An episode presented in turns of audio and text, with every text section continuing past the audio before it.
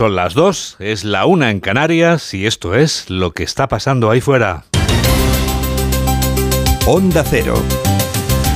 Noticias fin de semana. Juan Diego Guerrero.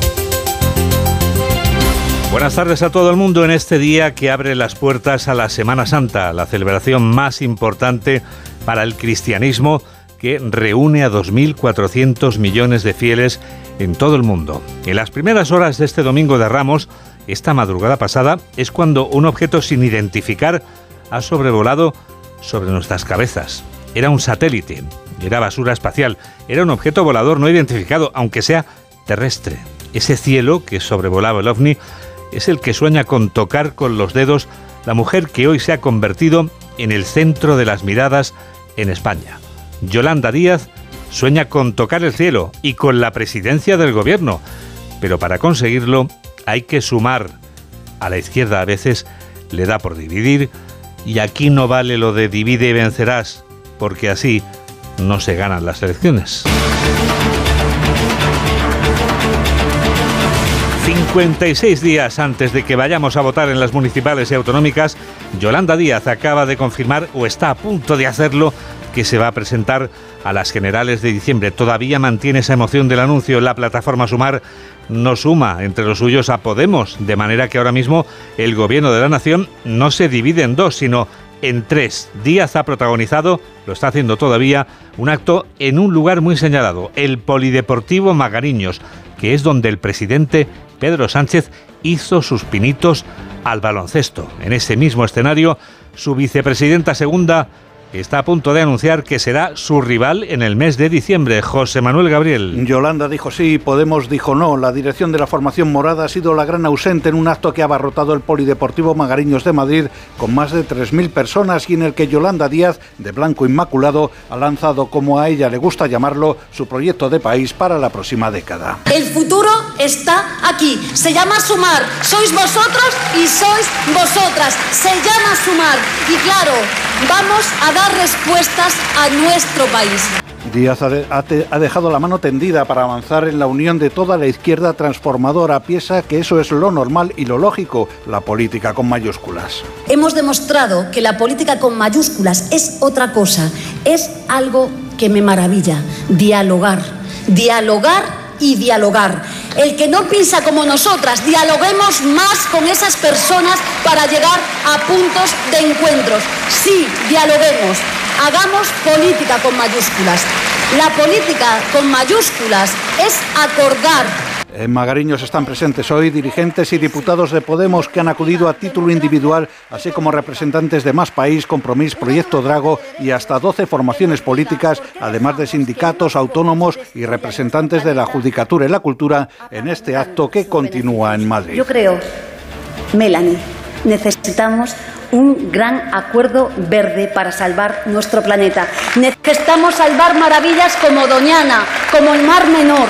Necesitamos salvar el futuro del planeta para nuestras hijas. Necesitamos como país ser una potencia verde, pero eso sí, no en manos de unas, unos procesos oligopólicos. Joan, necesitamos energía distribuida, democrática. Esa es la señal en directo desde el Polideportivo Magariños, en el que Yolanda Díez celebra el acto del que hoy la política española está pendiente y nos preguntamos a esta hora, 2 y 4, 1 y 4 en Canarias, ¿ha dicho algo Pedro Sánchez sobre el acto de Yolanda Díaz?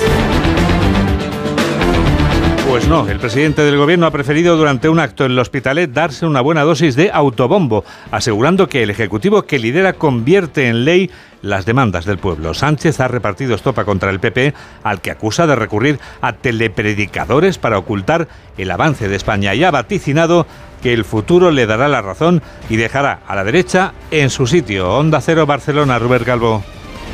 Juan Diego Pedro Sánchez ha defendido su acción de gobierno destacando todos los avances sociales que a su entender ha hecho España desde que llegaron a la Moncloa. Que hoy en España hay más y mejores empleos. Que hoy en España tenemos la energía más barata de Europa y una de las inflaciones más bajas de toda Europa. Que hoy en España estamos garantizando las pensiones de hoy y las pensiones de mañana. Que hoy en España estamos cuadrando las cuentas públicas y que lo estamos haciendo con paz social y eso no hay ruido que lo tape. A esa realidad hasta incluso si utilizan chamanes o telepredicadores. El presidente ha puesto el acento sobre la respuesta que se ha dado a las últimas crisis a las que se ha enfrentado su ejecutivo. Una pandemia, un volcán entre medias, ahora una guerra. Si durante estos años tan complejos hemos sido capaces de hacer todo lo que hemos hecho, imaginaros lo que vamos a ser capaces de hacer cuando el viento sople a favor. Sánchez ha acompañado aquí en el Hospitalet de Llobregat a su alcaldesa y candidata a la reelección, Nuria Marín, y también al candidato por Barcelona, Jaume Collboni, que ha dicho que es hora de pasar página del modelo de Ada Colau. Con todo, el primer secretario de los socialistas catalanes, Salvador Illa, ha criticado la gestión que el gobierno hace de la sequía en Cataluña. Robert Calvo, compañero de Onda Cero Barcelona, nos ha informado en directo desde La Farga, en el Hospitalet de Llobregat.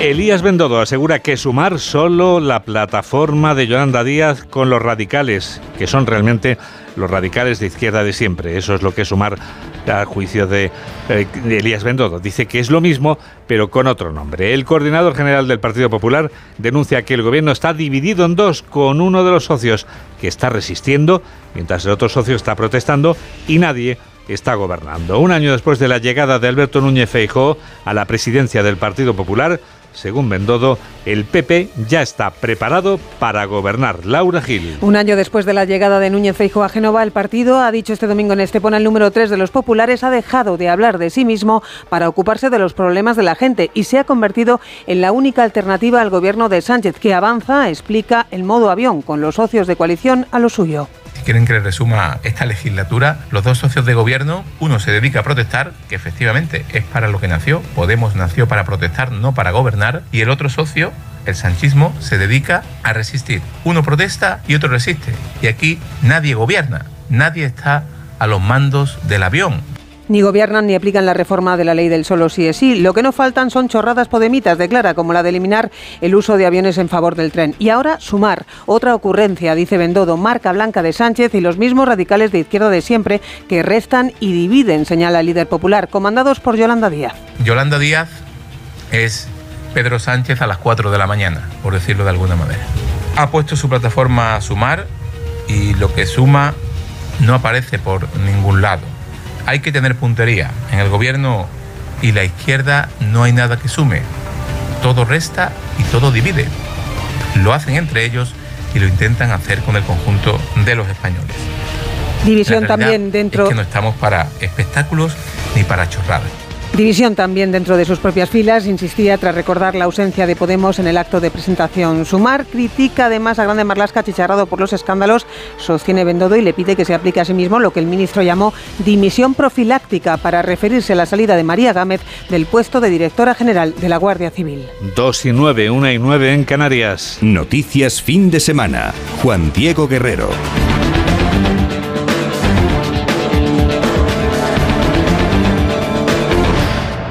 Dos individuos a los que ha echado el guante el Cuerpo Nacional de Policía en la provincia de Barcelona estaban empezando a practicar un ritual neochamánico en el momento de su detención.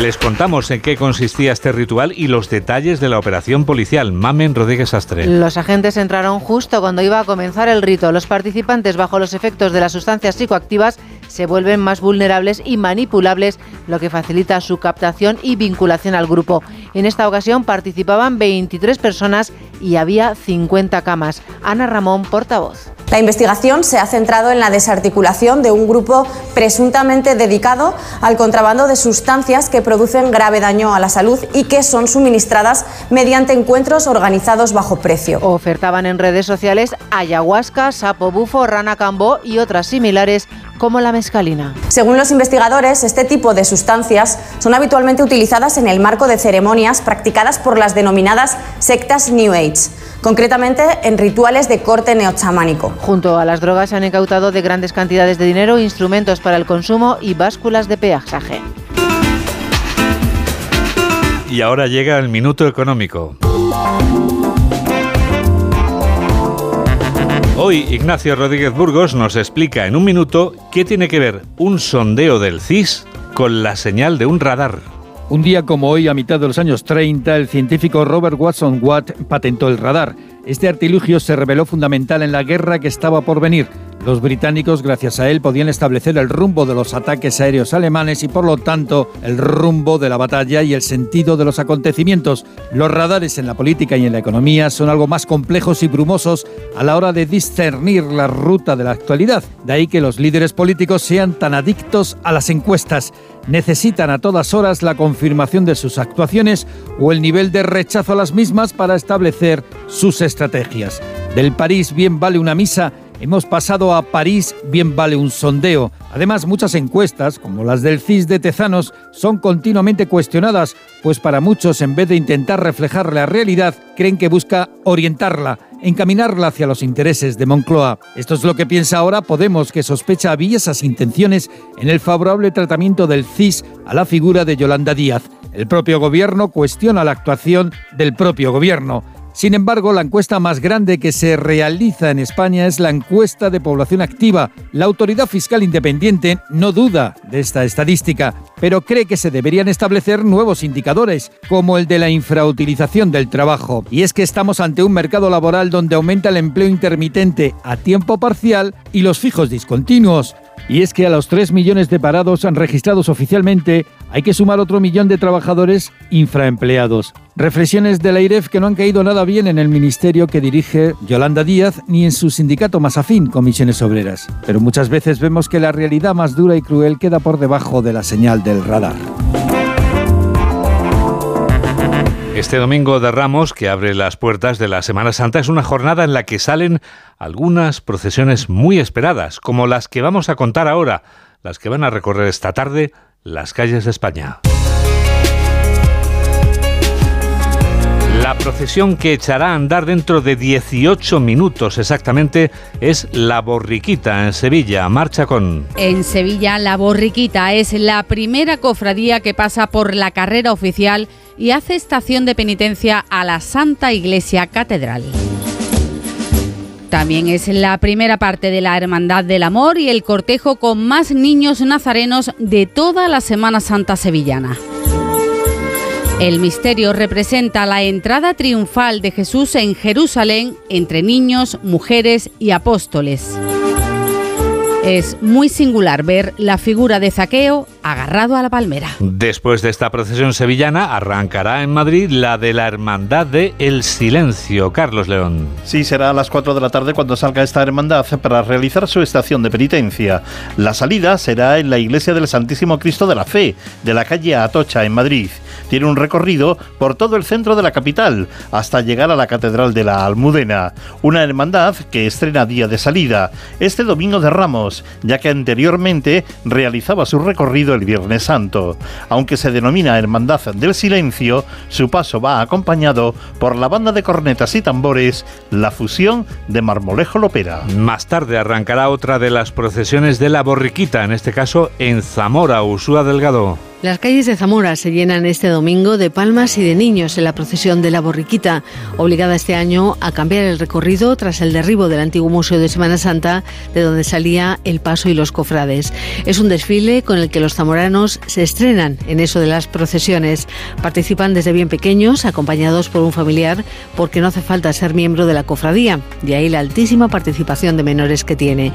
Los cofrades adultos van vestidos de blanco y rosa fucsia, los niños que son cofrades van ataviados con trajes de hebreo. Y este domingo de Ramos nos espera también las mantillas del municipio alicantino de Orihuela, como nos cuenta desde Onda Cero Vega Baja, Esther Sánchez. En Orihuela arranca esta tarde su Semana Santa de interés turístico internacional y el domingo de Ramos es el de la procesión de las mantillas. Centenares de mujeres ataviadas con peinetas y mantillas artesanales acompañan a la Virgen de los Dolores. Junto a ellas, mayordomos con chaqué y tras la imagen, la centuria romana, conocida popularmente como los armaos, que ponen color a una tarde de luto y duelo. La cita a las 7 menos cuarto.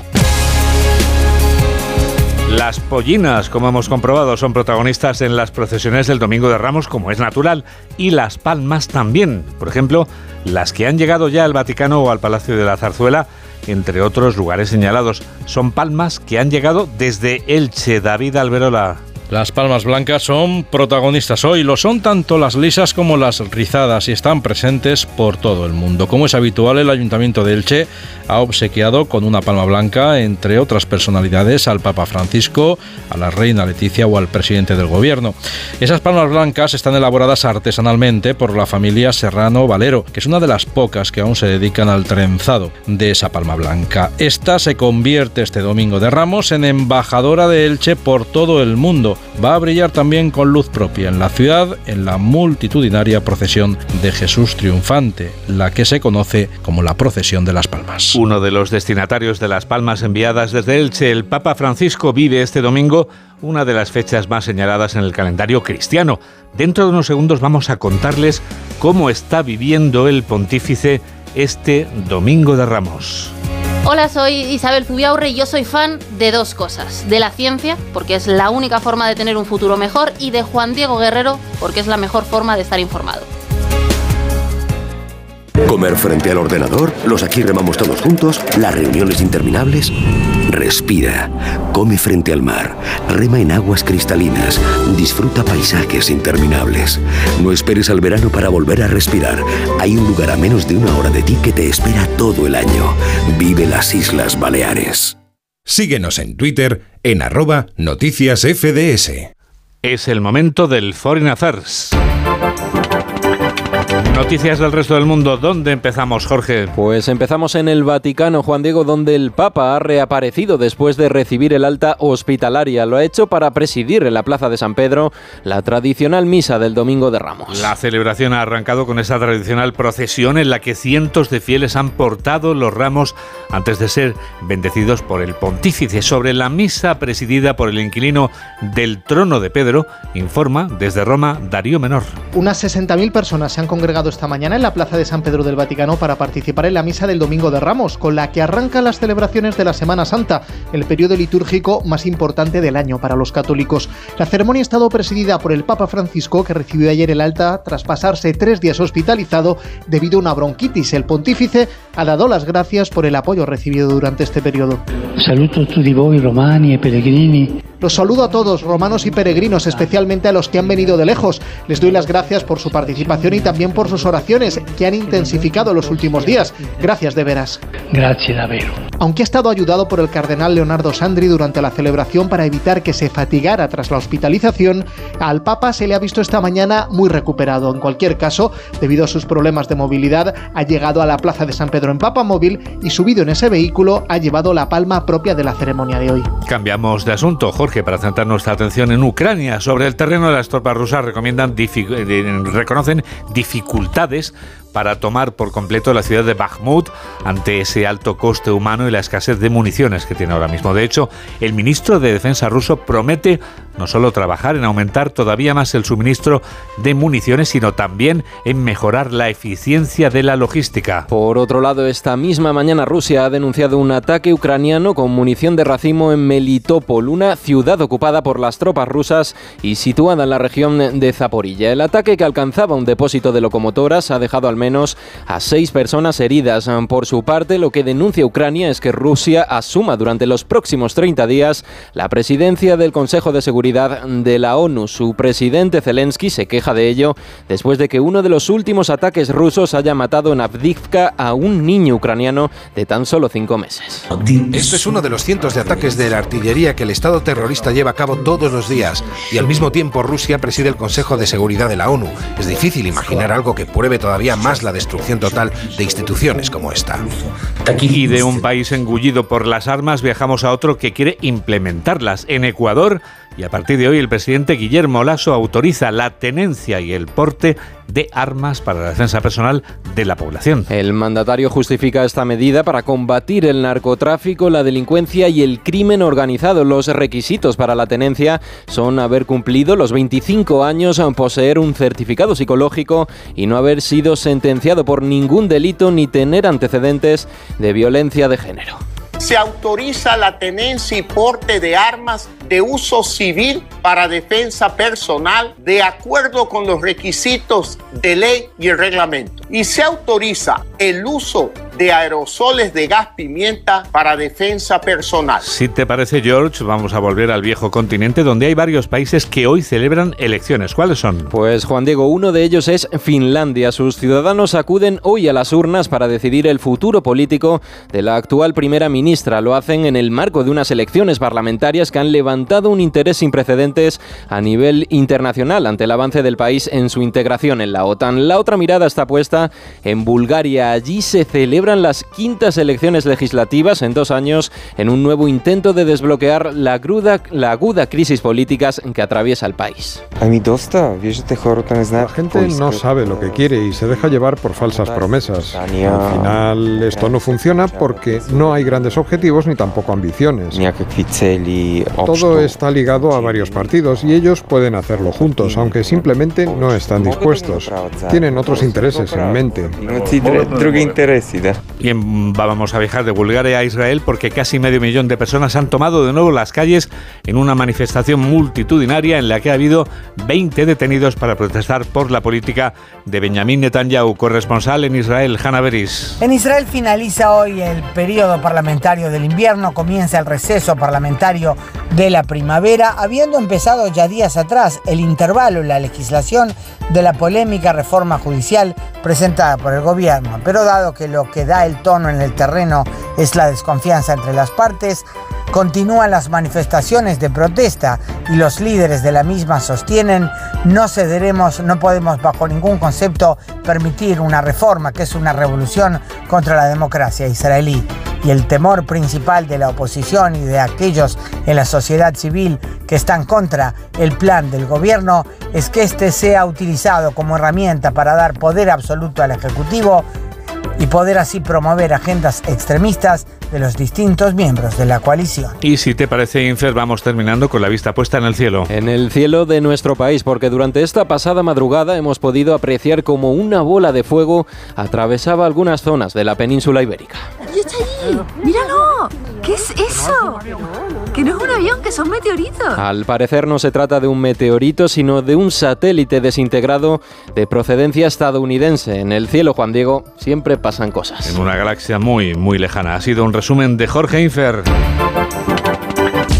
Llega la hora, Mamen. ¿Estás preparada para este momento? Estoy. ¿Lo estás? Bien. ¿Qué tiempo va a hacer esta Semana Santa? Atención porque es uno de los momentos más delicados del año y lo sabes, Mari Carmen. Empezamos, si te parece, cuánta tensión, ¿eh? Empezamos, si te parece, por el tiempo que hará desde el lunes santo hasta el miércoles santo. Los tres primeros días serán muy estables, sin agua, sin paraguas y con temperaturas que van a empezar a subir el martes para recuperar el calorcete a mitad de semana. El termómetro va a estar por encima de lo normal, algo a lo que ya estamos acostumbrados. Las más altas las vamos a encontrar las temperaturas en el interior de Andalucía, el oeste de Castilla-La Mancha y en el este de Extremadura. Dentro de 25 segundos vamos a desvelar el tiempo que hará desde el jueves santo hasta el domingo de resurrección. Solo hay que esperar 25 segundos. Hola, soy Aitor Gómez y para saber lo que está pasando ahí fuera, me gusta escuchar Noticias Fin de Semana con Juan Diego Guerrero en Onda Cero. Si tienes tu casita en la playa, es lógico y normal que te preocupe algo así. Llegar allí es un relax, pero antes de llegar pienso, ¿y si en estos meses sin venir ha entrado alguien en casa y no me he enterado? Pues con Securitas Direct tienes la mejor solución, porque con su alarma antiocupación, la policía tendría pruebas de que han entrado en tu casa y podrían actuar para desalojarlos cuanto antes. Porque tú sabes lo que te preocupa y ellos saben cómo solucionarlo. Llama ahora al 900-272-272 o entra en securitasdirect.es. Síguenos en Facebook en Noticias Fin de Semana Onda Cero. Llega el momento decisivo, Mamen. ¿Estás preparada? Presta y dispuesta. Ahora vamos con los días grandes. Mucha atención, ¿eh?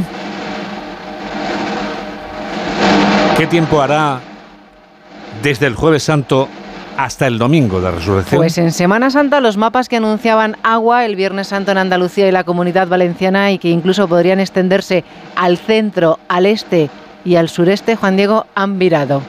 Ahora parece cambio total, que a día de hoy solo vemos nubes el jueves santo en Andalucía y agua el viernes santo en Cataluña y en Baleares. Las temperaturas se siguen recuperando. Terminaremos la semana por encima de 20 prácticamente todos y llegando a los 25 en la tacita de plata.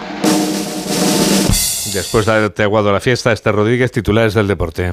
Pues como cada domingo a las 3 comienza Radio Estadio con la continuación de la jornada número 27 de Liga que nos dejó ayer, entre otros resultados, la goleada del líder, el Barcelona, al Elche, Farolillo Rojo y que tiene ya un partido en marcha en la sesión dominical en juego el Celta Melilla, minuto 23, empate a 1. La tarde nos llevará luego al Santiago Bernabéu el Real Madrid con la baja de última hora de Rudiger, que se suma a las de Mendy también por lesión y Nacho por sanción, recibe al Valladolid presionado por un Barça intratable y prácticamente campeón y el que acecha también el Atlético de Madrid. Los rojiblancos han cogido la ola buena y quieren ser segundos. Hoy tienen un partido de altura recibiendo a tu Betis en el Metropolitano, duelo europeo también entre Villarreal y Real Sociedad. Pero colea todavía el Gran Premio Australia de Fórmula 1, que nos ha hecho madrugar, disfrutar y sufrir a partes iguales con el triunfo de Verstappen, más líder del Mundial, el podium de Alonso, tercero consecutivo y ahora cuestionado por la reclamación de la escudería Haas, y con Sainz, décimo segundo, muy enfadado el madrileño, que ha sido sancionado con cinco segundos cuando estaba peleando por el podium, pero que ha tocado el coche de Alonso en la última de las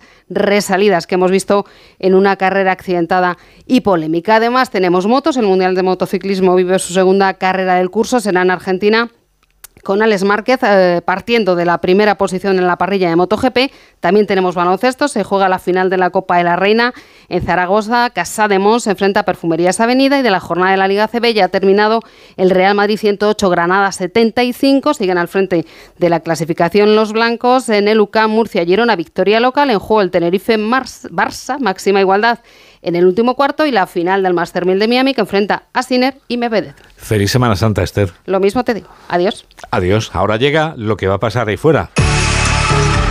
Para eso viene aquí Yolanda Viladecans, para avanzar algunas de las noticias de la semana que viene, las noticias del futuro. Un futuro esta semana, Juan Diego, que mire al tiempo, como muy bien hemos explicado aquí hace unos segundos en noticias, fin de semana de Onda Cero, para que no se estropee y deje salir a esas procesiones en todos los rincones esta Semana Santa. En Albacete mañana no va a llover, allí va a acudir el presidente del gobierno, Pedro Sánchez, para participar en un acto organizado por los socialistas de esta ciudad. Con datos de previsión turística para estos días, de matriculaciones y de paro este próximo martes, paro del mes de marzo fuera de casa, se espera que Donald Trump sea procesado el próximo martes acusado penalmente debido al pago de 130.000 dólares a una actriz porno en 2016. Y al día siguiente, el miércoles, reunión de ministros de Exteriores de la OTAN con presencia de José Manuel Álvarez. En nuestros días mundiales, mañana, mira, es el Día Mundial, Muria, qué bonito, porque es el Día Mundial del Arco Iris. El arco iris. El arco iris, que tiene su día. El martes, Día Internacional de Información sobre el peligro de las minas. El miércoles, Día Internacional de la Conciencia.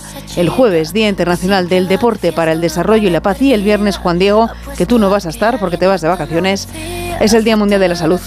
La salud es la que tú tendrás para informar debidamente y maravillosamente a los oyentes la semana que viene. Aquí Así te lo sé.